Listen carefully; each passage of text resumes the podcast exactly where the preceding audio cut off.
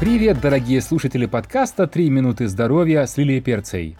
Сегодня мы говорим о свежевыжатых соках. И сразу озвучим практические выводы. Пейте их на здоровье, только постарайтесь делать это как можно реже. А теперь почему?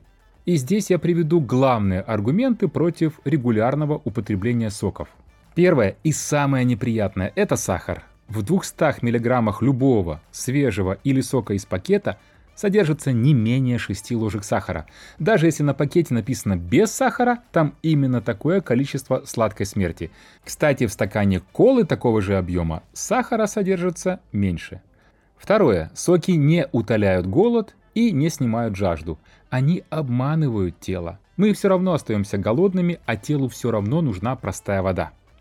Третье. Соки провоцируют тело на бурное выделение инсулина – когда мы едим целое яблоко, то телу приходится стараться, чтобы извлечь сахар, поэтому времени проходит достаточно, чтобы поджелудочная успела справиться с ростом инсулина. А когда мы выпиваем это же яблоко залпом, то поджелудочная сходит с ума. А еще гликемический индекс. У яблока он 35, низкий, а у яблочного сока уже 50, средний. Четвертое. Все полезное, особенно клетчатка, о которой мы скоро будем говорить, остаются в жмыхе.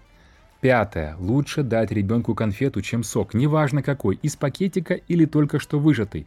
Главный негативный фактор – те самые 6 ложек сахара, о которых мы говорили в начале.